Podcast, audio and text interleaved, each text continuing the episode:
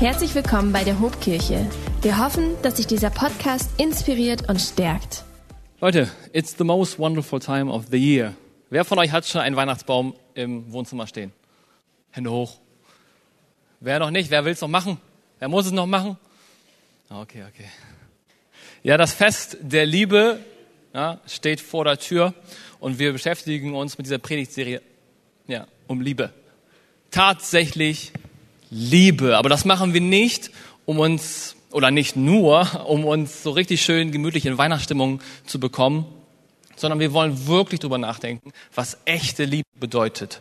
Wir wollen diesen, ja, eigentlich unser allerheiligsten Begriff Liebe, der so inflationär gebraucht wird, dass er alles und nichts bedeuten kann, irgendwie auf die Spur gehen und ihm auch die Bedeutung wieder herholen. Wir haben in den ersten beiden Predigten gehört, dass Liebe sehr, sehr herausfordernd sein kann und nicht nur warm und kuschelig. Und Paulus, unser lieber Apostel, der hat es gewagt, ähm, eine Art Ode an die Liebe zu schreiben, zu sagen, zu beschreiben, was wirklich die göttliche Liebe bedeutet. Und das macht er in einer Briefform an die Korinther. Und ihr dürft gerne aufstehen, wenn ihr das könnt, denn das ist mein Haupttext für heute, das hohe Lied der Liebe. Wenn ich in Sprachen der Menschen und der Engel redete, aber keine Liebe hätte, so wäre ich ein tönendes Erz oder eine klingende Schelle. Und wenn ich Weissagung hätte und alle Geheimnisse wüsste und alle Erkenntnis und wenn ich allen Glauben besäße, so dass ich Berge versetzen könnte, aber keine Liebe hätte, so wäre ich nichts.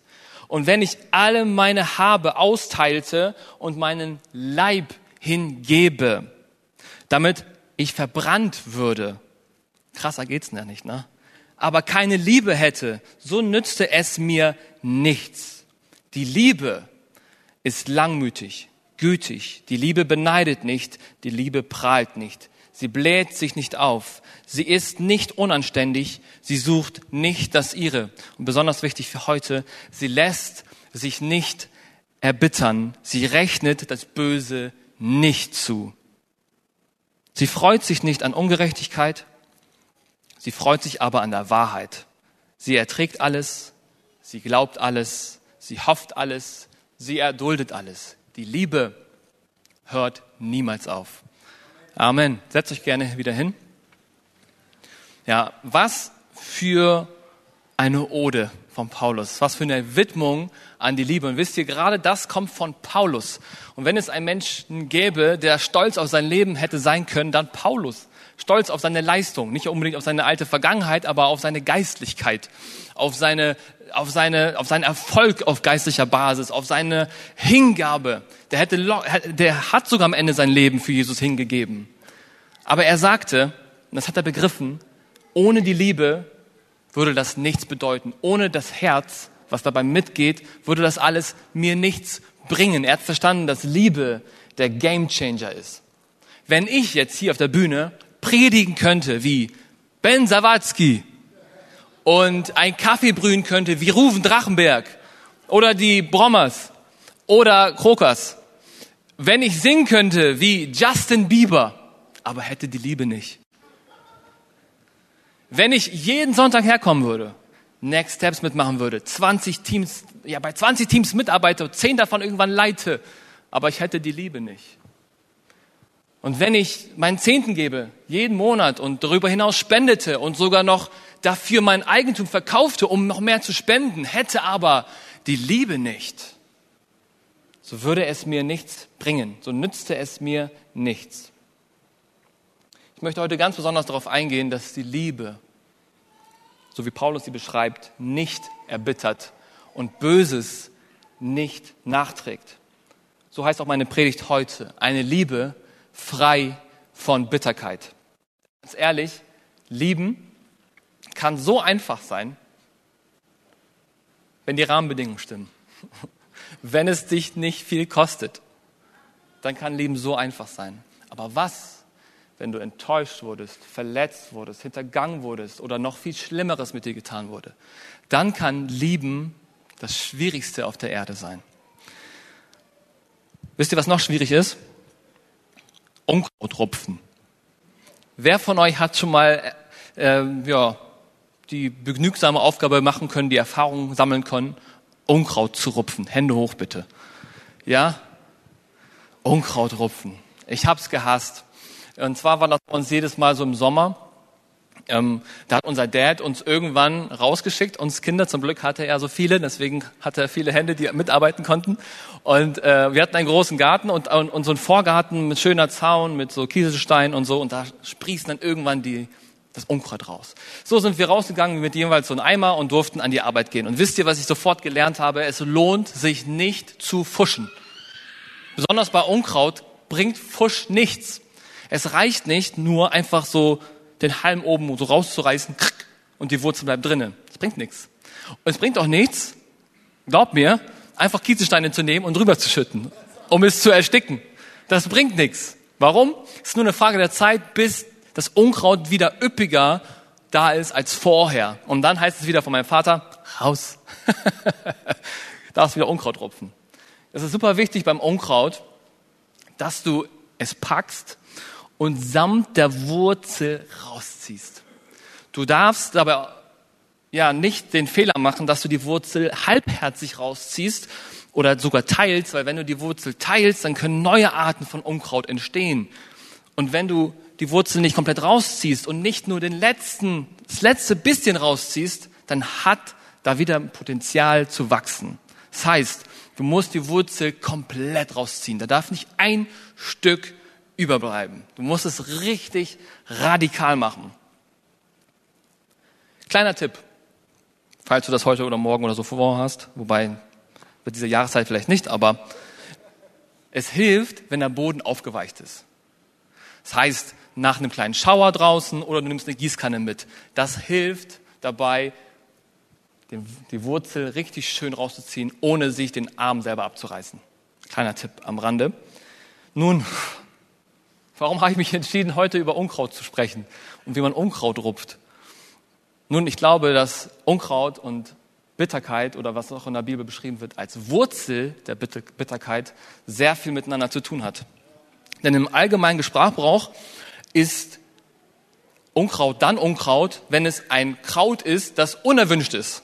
Ja, es gibt auch sogar manche Fans, die sagen, ach komm, das ist doch wunderschön, Unkraut, dies, das. Aber wenn ein Mensch, ein Gärtner, Kraut sieht in seinem Garten und sagt, ey, das ist unfähig, Unkraut, das brauche ich nicht, das will ich nicht, dann ist das offiziell Unkraut. So funktioniert das. Und genauso unmöglich es für meinen Vater war, dass in seinem schönen Vorgarten Unkraut wuchs. Nebenbei, mein Vater hat sonst die ganze restliche Gartenarbeit gemacht, wir mussten nicht so viel machen. Aber diese Aufgabe hat er uns dann gegeben.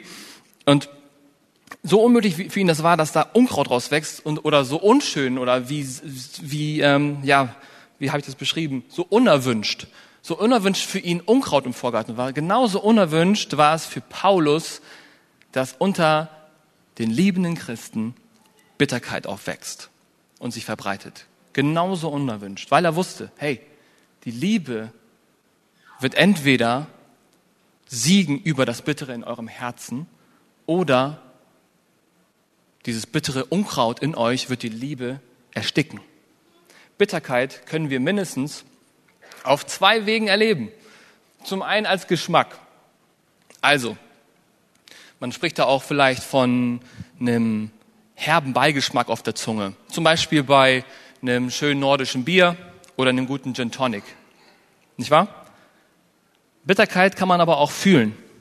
Zum Beispiel sagen manche Leute heutzutage, das ist ganz ganz ähm, im, ja, im Jugendslang kann man vielleicht sagen. Wenn jemand was erzählt und, und sagt, okay, mir ist das und das passiert und das ist richtig traurig, dann sagt der andere, boah, bitter. Oh, das ist bitter. Oder hier zum Beispiel Fußball, ey, immer wieder, boah, Brasilien, bitter. Oder was noch? Ne, ihr habt eure Spiele gesehen vielleicht. Deutschland war auch, das war komplett bitter. Jedes Spiel bitter. Ne, man sagt dann, ach bitter. Und man will damit eigentlich nur ausdrücken, dass etwas tragisch ist.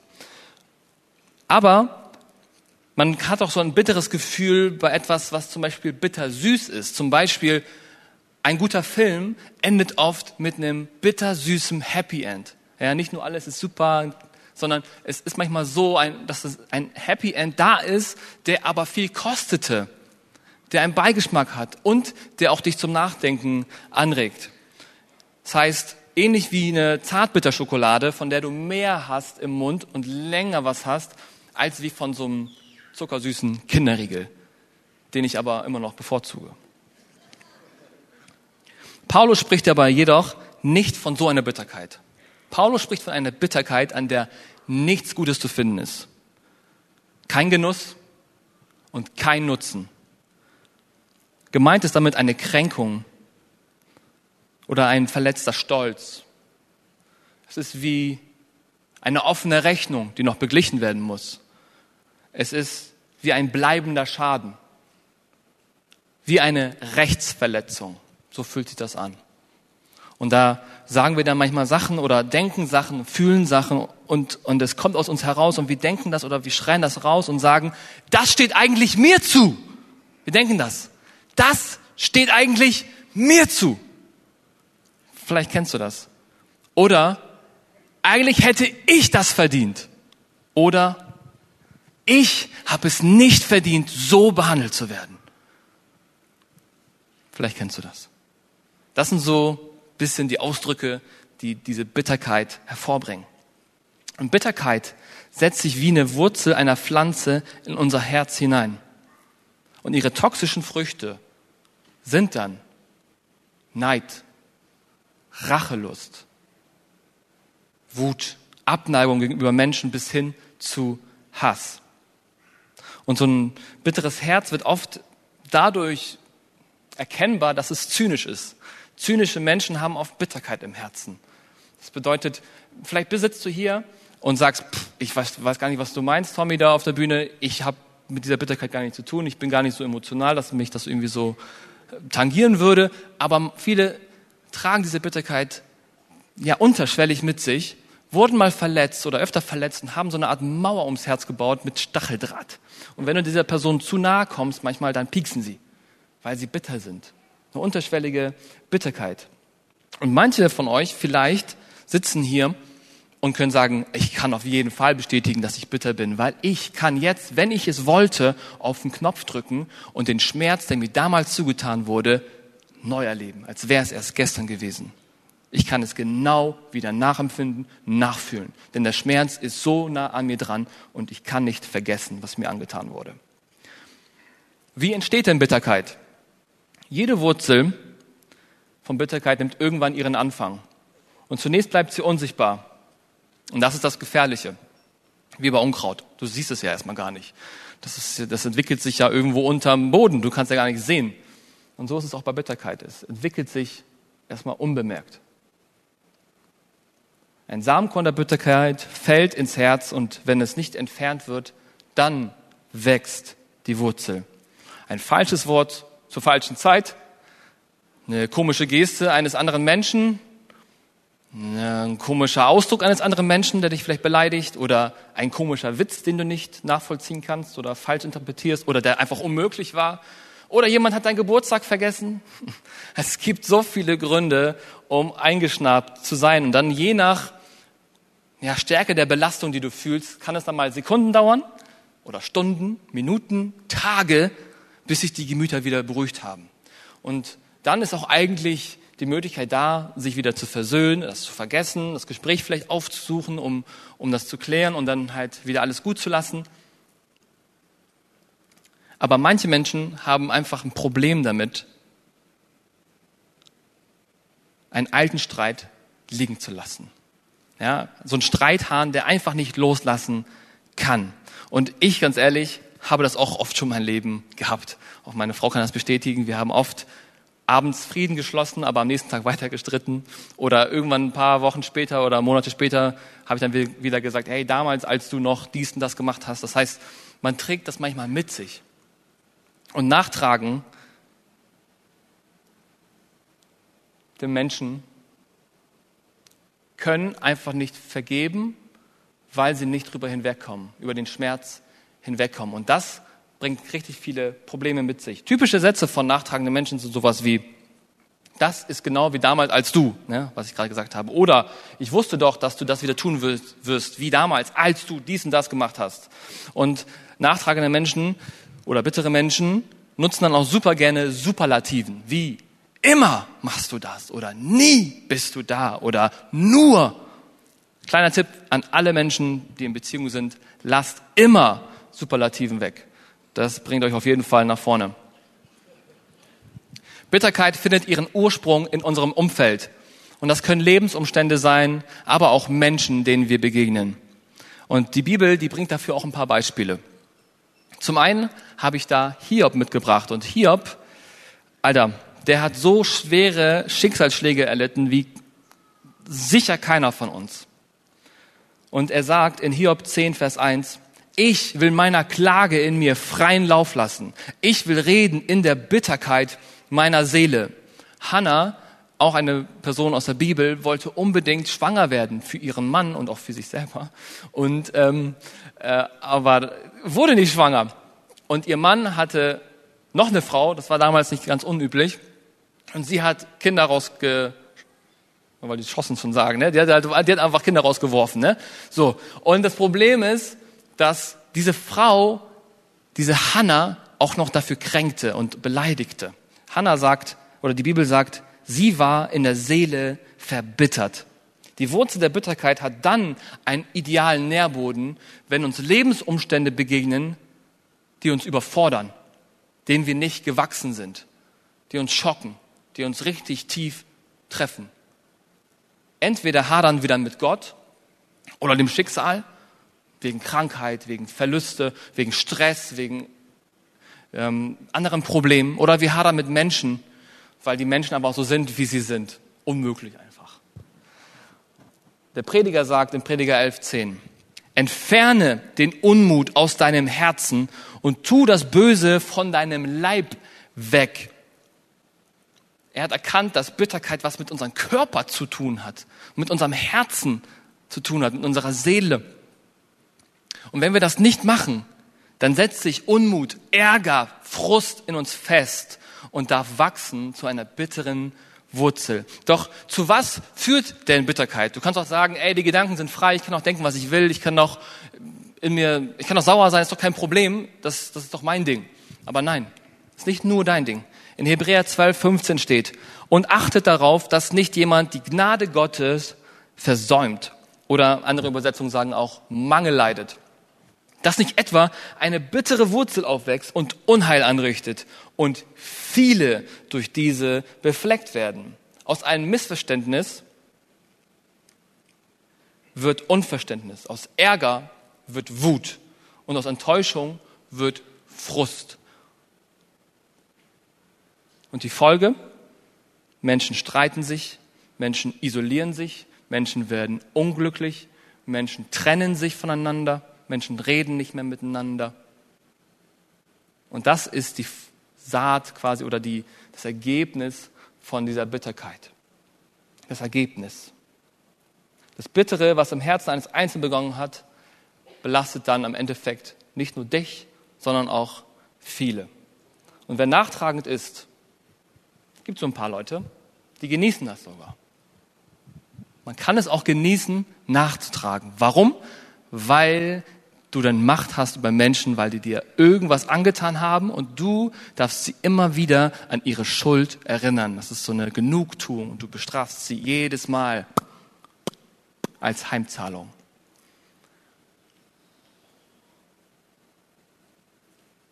Und Bitterkeit sorgt dafür, dass dein Blick sich nur auf dich konzentriert.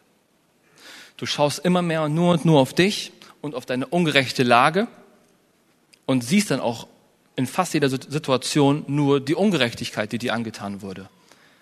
Und selbst die guten Motive anderer Menschen, vielleicht wollen die was richtig Gutes, kannst du dann als negativ auslegen. Und das ist richtig gefährlich. Wer so sehr auf sich selbst fokussiert ist, dem fällt es schwer zu lieben. Dem fällt es einfach schwer. Warum? Weil es wissenschaftlich erwiesen ist, dass Zorn, Ärger, Bitterkeit, die so viele Ressourcen von dir nehmen, dass es für dich schwer ist, weitere aufzubringen für andere Menschen. Es belastet dich. Aber was nun? Du hast mir zugehört und hast verstanden, okay, als guter Hobler sollte ich jetzt nicht mehr eine bittere Wurzel mehr aufwachsen lassen, ich sollte nicht ähm, zu böse sein mit Menschen oder ich sollte nicht zu eingeschnappt sein. Alles klar, okay. Aber wie kann ich das verhindern? Oder wie kann ich das loswerden, was ich in mir trage? Und was ist, wenn es bei mir oder bei dir nicht nur um ein kleines Vergehen handelt, wie als hätte jemand deinen Geburtstag vergessen? Was ist, wenn dir etwas angetan wurde und ein Schaden angerechnet wurde, den man nicht mehr gut machen kann? Was machst du dann?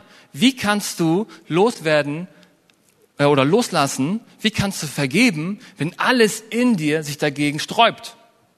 Wie soll das funktionieren? Vielleicht denkst du das. Ich möchte vergeben, vielleicht denkst du, aber ich kann nicht. Wie sollte ich? Wie könnte ich vergessen? Wie, wie soll das funktionieren? Wie kann ich so lieben, wie Paulus das, das beschrieben hat? Das ist doch komplett, komplett maßlos. Das ist doch nicht möglich. Vielleicht denkst du das. Und ich habe heute echt kein Patentrezept mitgebracht, um dir zu sagen, wie du das machen musst, um so zu lieben zu können, wie Paulus es sagt. Aber ich habe drei Punkte dabei, die ich glaube, die helfen werden, da voranzukommen. Und Punkt Nummer eins ist, es das musst du dir bewusst sein. Es muss dir bewusst sein, dass es sich nicht lohnt, bitter zu sein. Es lohnt sich nicht, bitter zu sein. Ich habe es vorhin erklärt. Nachtragende Menschen schaffen es nicht, über einen alten Streit oder eine Verletzung hinwegzukommen. Selbst wenn sie sagen, alles ist wieder gut, kommen sie nicht drüber hinweg und tragen diesen Streit oder diese Verletzung Monate bis Jahre oder Jahrzehnte mit sich weiter. Und damit haben ihre Beziehungen mit anderen Menschen einen bitteren Beigeschmack. Es ist schwierig, für nachtragende Menschen gut klarzukommen mit seiner Familie und seinen Freunden. Und es ist auch nicht einfach für die Familie, immer wieder dieselben alten Fehler auf die Nase gedrückt zu bekommen. Genauso für die Arbeitskollegen. Sie möchten auch nicht immer wieder hören, was sie mal irgendwann falsch gemacht haben. Und selbst Partnerschaften. Es hilft, es funktioniert nicht, wenn eine Person vergibt, aber die andere Person einfach nicht vergeben will. Das funktioniert nicht. Das bedeutet, dass dein, dein Recht auf Bitterkeit einen Preis hat. Und zwar komplizierte, schwierige, verletzte Beziehungen mit deinem Umfeld. Wenig überraschend, dass nachtragende Menschen oft einsam sind. Aber neben den sozialen Auswirkungen schadet ein nachtragender, bitterer Mensch sich selbst. Ein Forscherteam aus Südkorea verwertete mehr als 100 Studien aus mit rund 58.000 Probanden. Und das Ergebnis lese ich mal vor. Vergeben wirkt sich positiv auf die körperliche Gesundheit aus. Unabhängig von Alter, Geschlecht sowie weiteren Faktoren wie dem Bildungsstand und dem sozialen Umfeld leiten die Wissenschaftler einen direkten Zusammenhang zu körperlichen Erkrankungen ab. Zu, wer dauerhaft nachtragend ist müsse sich mit gesundheitlichen, also müsse mit gesundheitlichen Folgen rechnen, etwa einem gewaltigen Anstieg von Cholesterin und Stresshormone. Und so ein Misanthrop, also so ein, so ein zynischer Mensch, der nicht vergeben kann, der sieht alle Menschen als Feinde an. Der hat so ein hartes Herz und, und vergibt nicht und kann nicht vergeben, weil er so schlecht von Menschen denkt, dass er denkt, sie haben die Vergebung nicht verdient. Und wenn ich vergebe als Misanthrop, so denkt er. Dann, dann nutzen die Menschen nur meine Naivität aus und verletzen mich wieder und wieder. Und deswegen isoliere ich mich lieber und bin hart. Das, ja, zu das führt Bitterkeit. Und man kann es auch irgendwie nachvollziehen. Vor allem bei Menschen, die sehr viel Schlimmes erlebt haben. Aber Nachricht an den Misanthropen, Nachricht an uns alle. Vergeben solltest du nicht aus erster Linie, aus ersten Grund, weil es andere verdient haben. Das ist nicht der Grund, warum man vergeben sollte. Der allererste Grund, warum du vergeben solltest, ist, weil es dich befreit. Es befreit dich von diesen Anstrengungen, von diesem Stress in dir, von dieser Wut in dir, die dich auffressen will. Es befreit in erster Linie dich. Das ist der erste Grund, warum du vergeben solltest, weil es dir gut tut. Und wer nachtragend ist, der lebt nur in der Vergangenheit. Und er denkt und hadert über die Dinge nach, die er nicht mehr verändern kann. Es hilft dir nichts, nachtragend zu sein. Das Einzige, was dir hilft, ist, um deinetwillen und auch um der anderen Willen zu vergeben, damit es dir besser geht und dass du nach vorne schauen kannst. Das ist das Einzige, was dich nach vorne bringt. Bitter zu sein lohnt sich also nicht. Warum? Es lohnt sich nicht wegen den sozialen negativen Auswirkungen. Es lohnt sich nicht, weil es auf deine körperliche, ja, auf deine körperliche Gesundheit geht und weil es dir auch deine Zukunft verbauen kann. Ganz wichtig, bei all dem, was ich gesagt habe, wenn du vergibst, heißt das nicht, dass du das gut heißt, was Menschen dir angetan haben. Das heißt es nicht. Es bedeutet nur, dass du von deiner Emotion ablässt, dass du Frieden holst in dein Herzen und diese Situation aus einem anderen Blickwinkel betrachtest. Du lässt diese Kränkung einfach hinter dich. Der zweite Grund oder der zweite Punkt für heute ist, es gibt immer Hoffnung auf Besserung. Und Leute, ich habe vor kurzem mit einem neuen Arbeitskollegen zu tun gehabt und wir sind so ins Gespräch gekommen und ähm, ich habe ihn schnell lieb gewonnen und so weiter. Und dann haben wir schnell über Gott und die Welt geredet. Und er sagte mir dann auch so irgendwann, Tommy, nee, an Gott glaube ich nicht. Und den Glauben an die Liebe, da habe ich auch schon längst verloren. Nee, da glaube ich nicht dran. Und ähm, ich spürte so ein bisschen Bitterkeit in sein Herzen. Obwohl er so ein freundlicher, lustiger Typ war, konnte man das sehen, dass er bitter war. Und ich habe so die Vermutung, dass Bitterkeit mit der Hauptgrund ist, warum Menschen nicht an Gott glauben wollen oder ihn ablehnen. Bitterkeit. Weil ich fragte ihn, hey, hast du nicht als, Men äh, als Kind an Gott geglaubt? Und er sagte, doch. Und Tommy, weißt du was? Ich habe sogar ge gebetet. Ich habe sogar zu ihm gebetet so ein bisschen hat das gemacht. So seine, versucht seine Gestik nachzumachen. Ähm, ich habe sogar gebetet als Kind. Hm? Und schau, hm? hat das was gebracht? Ich sehe Gott nicht. Ich habe ihn damals nicht gesehen. Wo ist Gott? Und ich habe ihn echt lieb gewonnen, schaute ihn in die Augen und, und sagte zu ihm so, ey, weißt du was ich glaube? Ich glaube, Gott ist hier und wir reden miteinander. Vielleicht hat er mich zu dir gesandt, vielleicht soll ich mit dir darüber sprechen. Vielleicht waren deine ganzen Gebete von damals nicht umsonst. Und dann fängt er an, weiter zu erzählen und sagt, ey, weißt du, was mir vor kurzem passiert ist?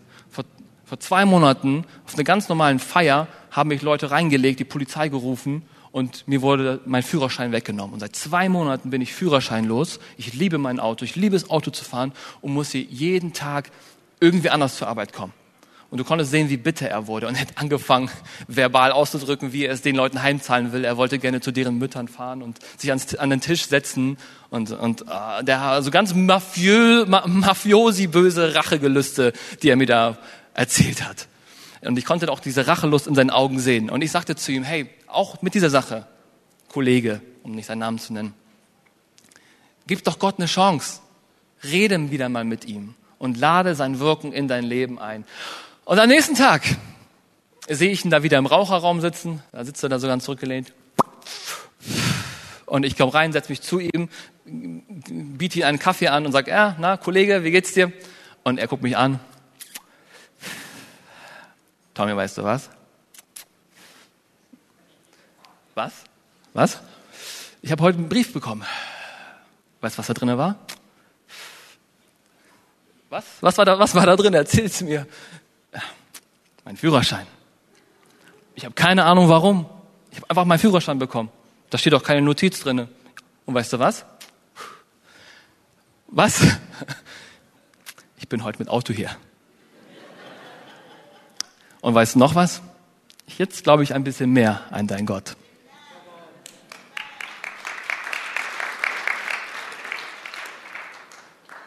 Gott kann einem verbitterten Mann rucki zucki einen Lichtblick der Hoffnung schenken. Und auch die Geschichte von Hiob kann uns Mut machen, weil wenn es einen Menschen auf der Welt gab, der ein Recht gehabt darauf hätte, ein menschliches Recht darauf, bitter, sauer zu sein auf Menschen und aber auch auf Gott, dann war es Hiob, nicht wahr? Aber wir lesen auch, dass selbst Hiob geheilt wurde von der Bitterkeit in seinem Herzen. Er sagt nämlich, Vorher sagt er, er erlaubt mir nicht, Atem zu holen, denn er sättigt mich mit Bitterkeit. Aber danach sagte er, nach der Heilung, ich habe beurteilt, was ich nicht verstand. Dinge zu wunderbar für mich, die ich nicht kannte. Und auch wenn du vielleicht jahrelang, jahrzehntelang eine tief gewachsene Wurzel der Bitterkeit in dir hast, ist es nicht zu spät, dass Gott dir dabei helfen kann, diese herauszureißen. Wir müssen unsere Bitterkeit nicht mit ins Grab nehmen. Wir dürfen davon erlöst werden, weil es gibt immer Hoffnung auf Besserung, egal in welcher Situation du steckst, egal wie spät oder egal wie tief. Es gibt immer Hoffnung auf Besserung. Und Ermutigung liegt auch in dem Gedanken, dass Gott es besser weiß. Das haben wir von Hiob gehört. Gott ist so viel größer und er hat mir Sachen gezeigt, die ich nicht verstehe. Aber was auch noch darauf hilft, ist zu wissen, Gott weiß es nicht nur besser, sondern Gott ist auch gerecht. Und das hilft half Jesus dabei, wirklich unmenschlich zu leiden, aber trotzdem zu lieben. Ich möchte es vorlesen. 1. Petrus 2, 20 bis 23. Aber wenn ihr leiden müsst, obwohl ihr Gutes tut, das ist das Allerschlimmste. Leiden, obwohl man Gutes tut. Und dann standhaft bleibt, das findet Gottes Anerkennung.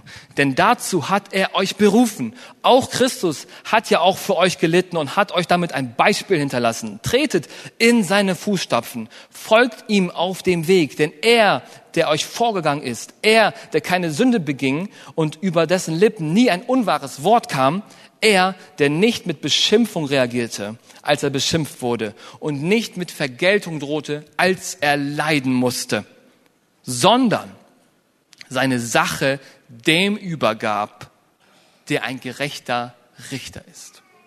Er übergab all das seinem Gott, unserem Gott. Ich kann also meine Verletzungen, die mir angetan wurden, das Unrecht, das ich erleben musste, darf ich abgeben an den, der es besser weiß als ich. Ich darf diese tiefen, hässlichen, schwarzen Wurzeln rausreißen und sie Gott geben. Weil er kann damit besser umgehen als ich. Und es gibt Hoffnung zu wissen, dass Gott gerecht ist und für Gerechtigkeit auch sorgen wird. Mein Punkt und mein letzter Punkt heute ist der Punkt Nummer drei. Gnade triumphiert über Schuld. Ich möchte nochmal Hebräer 12, 15 vorlesen. Achtet darauf, dass nicht jemand die Gnade Gottes versäumt dass nicht etwa eine bittere Wurzel aufwächst. Und wenn jemand an der Gnade Gottes Mangel leidet, dann liegt das nicht an Gott. Es steht geschrieben, seine Gnade ist jeden Morgen neu. Es steht geschrieben, seine Gnade ist überströmend. Wir können daran anzapfen. Gott lädt dich dazu ein, Teil von dieser Gnade zu sein, diese Gnade aufzunehmen, nicht nur von dieser Gnade gerettet zu werden, sondern auch in dieser Gnade zu leben. Die Gnade ist nicht nämlich nicht nur dafür da, damit sie dich erlöst, sondern sie ist auch dafür da, dass du durch die Gnade andere Menschen von ihrer Schuld erlösen kannst. Die Gnade ist dafür da, dass du Vergebung erlebst und Vergebung lebst. Diese Liebe überwindet diese Überliebe überwindet das Schlimmste, was du je erlebt hast. Diese Liebe überwindet tiefsitzenden Frust, tiefe Verletzungen. Hey, als Kind, ich bin das fünfte von sechs Kindern und da äh, ist es natürlich schwer, keine Ahnung, wie soll ich es beschreiben, aber ich habe natürlich meine Verletzungen mitgetragen von meinen Geschwistern, von meinen Eltern und unbewusste Dinge. Aber es gab eine Person, die das heilen konnte das war nur Gott. Diese, wenn diese Liebe dir begegnet, dann hast du die Kraft und auch die Leichtigkeit loszulassen und dich verändern zu lassen. Wie können wir an diese Gnade anzapfen, um ansatzweise so lieben zu können, wie Paulus es beschrieben hat? Schau mal, ich bringe dir mal ein plakatives Beispiel. Ich habe gerade ein Haus gekauft, ein großes Haus mit noch einem größeren Garten und ich bin hoch verschuldet, Leute. ich werde vielleicht mein ganzes Leben oder mein halbes Leben dafür arbeiten, um das abzubezahlen. Und wisst ihr, wie glücklich und perplex ich doch wäre, wenn einer von euch jetzt aufstehen würde und sagen würde, Tommy, pass auf, bezahle ich. Ich würde das mal nicht glauben, aber wenn du es wirklich bezahlst, ey, ich wäre ich wär sprachlos. Und falls jemand von euch das auf dem Herzen jetzt hat, dann halte ich dich jetzt nicht auf, das jetzt zu tun. Okay, ich habe den Betrag auch noch nicht genannt, ne? Aber ich wäre so glücklich. Ich wäre so überaus glücklich. Ich würde die ganze Welt umarmen. Ja, ich warte, ich erwarte Weihnachten was ganz Besonderes unterm Tannenbaum. Aber wisst ihr, wenn ich, wenn ich dann am nächsten Tag in meinem neuen Eigentum, was abbezahlt wurde, sitze und mir fährt da irgendjemand aus Versehen in meinen Zaun rein und ich laufe raus und kann nicht ein Deut Güte zeigen. Wie wäre das? Das wäre komplett unverhältnismäßig, oder? Und genauso ist es mit uns und Gott. Was Gott uns schenkt, das können wir niemals aufwiegen. Wir können das niemals, wir können nie, selbst wenn wir tausend Jahre leben würden, könnten wir niemals dafür leisten, das wieder gut zu machen, was Gott uns schenkt. Und wie können wir es dann nicht es übers Herz bringen, zu vergeben? Es ist natürlich schwer. Es ist grausam schwer manchmal. Und Gott weiß das. Er weiß, wie wir ticken. Wir sind Menschen. Paulus sagt, seid gegeneinander freundlich, barmherzig, vergebt einander, gleich wie Gott euch vergeben hat in Christus. Gleich wie Gott euch vergeben hat in Christus. Ich sprach letztens mit jemandem über Jesus philosophierte ein bisschen mit ihm und er meinte so, ja, was denkst du, wenn Jesus nicht hätte länger leben können, so, weiß ich nicht, so 50, 60, 70, 80 Jahre geworden wäre, wäre er dann nicht auch wie Buddha erleuchtet, erleuchtet gewesen irgendwann? So hat er philosophiert. Und ich habe ihn angeguckt und gesagt, ey, Jesus hatte nie das Bedürfnis, wie ein Guru auf der Welt zu leben. Jesus kam mit einer klaren Botschaft, mit einem klaren Auftrag. Er kam, um zu sterben. Er kam, um für deine Schuld zu bezahlen. Der wollte nicht lange leben. Der wollte für dich bezahlen. Das war sein Auftrag. Und das hat die Kraft, jede Art von Bitterkeit zu, zu, herauszureißen. Das hat die Kraft, dein Inneres zu verändern. Das hat die Kraft, dein Herz zu heilen, wenn du erlebst und verstehst, wie sehr Gott dich liebt und nicht nur jetzt liebt, sondern wie sehr er dich geliebt hat, wie sehr er für deinen Preis bezahlt hat. Je mehr du das verstehst, desto mehr verändert dich das. Weil es ist ja so, wir sind Menschen. Wenn mir Unrecht angetan wurde, dann habe ich eine Reaktion darauf. Das ist normal. Das kann mich nicht einfach locker lassen, wenn mir jemand wehtut. Aber genauso wenig kann es uns kalt lassen, wenn uns jemand so liebt. Wenn uns jemand so liebt, wie Christus es getan hat. Das bedeutet, Gott kennt unser Problem. Und er sprengt diesen Teufelskreis, indem er alles bezahlt und Liebe gibt. Liebe und Liebe und noch mehr Liebe, damit wir so viel Liebe erfahren, dass wir keine menschliche Gerechtigkeit mehr brauchen, weil wir die göttliche erreicht haben. Weil wir die göttliche Gerechtigkeit empfangen haben, die uns eigentlich nicht zusteht, aber die uns geschenkt wurde. Und somit kann Gott durch seinen Masterplan diesen Teufelskreis durchbrechen. Gnade triumphiert über Schuld. Und dadurch entwickeln sich gewaltige Gegensätze. Und das ist das Reich Gottes. Statt Bitterkeit, Wut, Lästerei wird es möglich, Anteilnahme, Erbarmen und Vergebungsbereitschaft zu zeigen. Der Himmel kommt auf die Erde durch dich. Und es reicht nicht nur so zu tun, als hätte man vergeben und freundlich lächeln, aber trotzdem bitter zu sein. Das reicht nicht. Es ist wie bei der Wurzel und bei dem Unkraut. Es reicht nicht nur den, den Stiel oben abzubrechen. Es reicht nicht, das zuzuschütten und, und einfach nicht mehr drüber zu sprechen. Man muss es radikal wie bei einer Wurzelbehandlung komplett, komplett entfernen. Du musst die Bitterkeit mit Stumpf und Stiel samt Wurzel komplett rausreißen. Und wisst ihr was? Gott weiß, dass es nicht leicht ist. Und er will uns helfen dabei. Erinnert euch mal an meinen Tipp beim Unkrautrupfen. Es ist viel einfacher, eine Wurzel herauszuziehen, wenn der Boden aufgeweicht ist. Und Gott ist heute hier. Gott ist da, um dir zu helfen. Gott ist da, um dein Herz weich zu machen, um dich zu begleiten bei dieser Operation. Damit es dir möglich ist, heute oder in den kommenden Tagen, wenn du damit nach Hause gehst, vollkommen zu vergeben und loszulassen. Ich bitte euch, aufzustehen.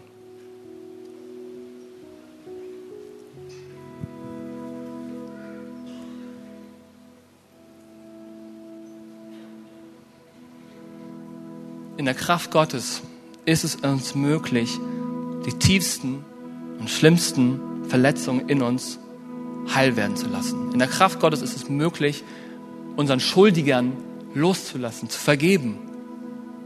Es ist möglich durch ein Bekenntnis. Ein Bekenntnis, was du aussprichst, als eine Art Ausdruck deines Glaubens. Und selbst wenn du dich nicht hundertprozentig danach fühlst, hat es Kraft. Es hat Kraft. Und Gott nimmt es an und er hilft dir dabei, zu vergeben, loszulassen. Er hilft dir dabei, dass du dich wieder herstellst und dass dein Herz wieder ganz ist. Und Gott möchte dir seinen Frieden geben, der alles übersteigt, was du dir jemals hättest vorstellen können. Und ich möchte jetzt uns dazu einladen, dass sich jeder jetzt auf sich selber konzentriert. Vielleicht legst du deine Hand auf dein Herz und wir gehen jetzt ein bisschen in seine Gegenwart hinein. Und vielleicht fragst du dich, wem du vergeben solltest. Vielleicht tauchen da Namen auf, vielleicht tauchen da Situationen auf. Dinge, die dich immer noch heimsuchen, Dinge, die dich immer noch sauer machen. Vielleicht hast du schon vergeben, denkst du, aber sie machen dich immer noch sauer, sie machen dich immer noch böse, sie kratzen immer noch an deinen Stolz, sie sind immer noch eine, es ist immer noch ein bleibender Schaden in dir. Vielleicht hast du da Menschen vor Augen oder Situationen. Bring das jetzt vor Gott. Und sprich aus oder, oder denke es alleine schon, dass du diese Sache loslassen willst. Dass du dieser Person vergeben willst. Komm, lass uns das jetzt tun.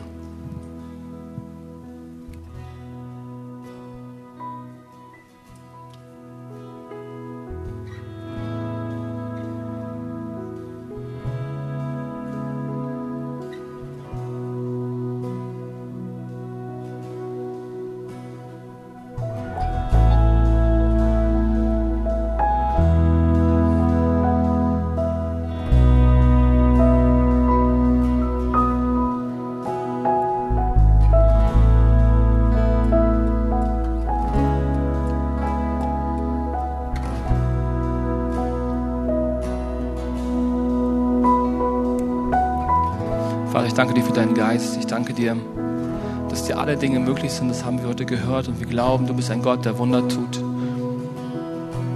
Und ich bitte dich, Herr, dass du kein Herz hier kalt lässt, sondern weich machst. Und ich gebe dir die Erlaubnis, Heiliger Geist, jedes Herz hier anzurühren und zu sprechen, zu führen und zu heilen, Herr. Ich danke dir für deine Wiederherstellung. Und ich danke dir auch, dass du uns immer wieder daran erinnern kannst und tust, wie sehr Gott uns liebt. Amen. Amen. Leute, wisst ihr, eines muss ich noch zu diesem Hohelied der Liebe sagen. Es ist nicht nur eine Beschreibung, wie Liebe ist oder was Liebe ist oder an welcher Art von Liebe wir uns ein Vorbild nehmen sollten. Es beschreibt das Wesen der Liebe. Und wir wissen als Hobkirche, dass Liebe eine Person ist. Gott selbst ist die Liebe. Und das, was du da lesen kannst, beschreibt Gottes Liebe. Erinnere dich, die Liebe erbittert nicht und sie trägt die Schuld nicht nach. Gott ist nicht erbittert über dich, egal was du getan hast.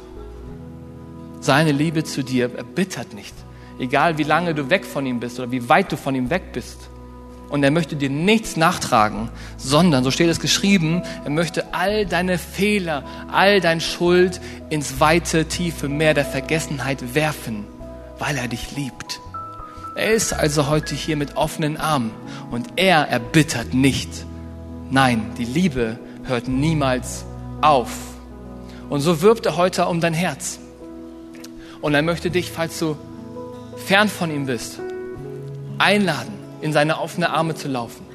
Und falls du heute auch vielleicht zum ersten Mal hier bist oder zum ersten Mal den Eindruck hast, dass du näher zu diesem Gott möchtest, dass du diesem Gott dienen möchtest, dass du Jesus nachfolgen möchtest, dass du diesen Preis, den Jesus bezahlt hat, für dich annehmen möchtest, für dich persönlich, dann ist heute der Moment für dich da. Wenn du heute hier bist und sagst, ja, ich möchte dieses Herz, das in mir pocht, meinem Schöpfer übergeben und ich möchte Jesus Christus in meinem Leben einladen, dass er mein Leben führt und verändert, dann gib mir doch bitte ein Handzeichen, damit ich für dich beten kann.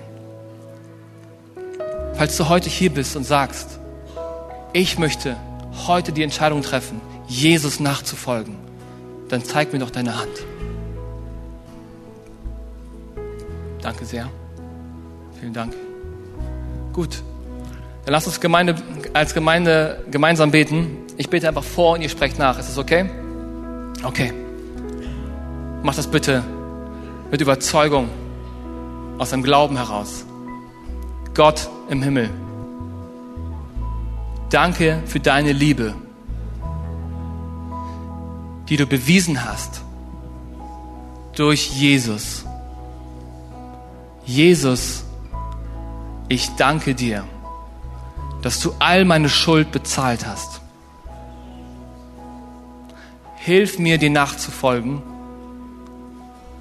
und auch zu vergeben. Ich gehöre dir mein Leben lang. Amen. Wenn dich dieser Podcast gesegnet hat, würden wir gern deine Geschichte hören. Schreib uns doch unter hallo@ho.de oder noch besser, schau einfach mal persönlich bei uns vorbei. Wir freuen uns auf dich.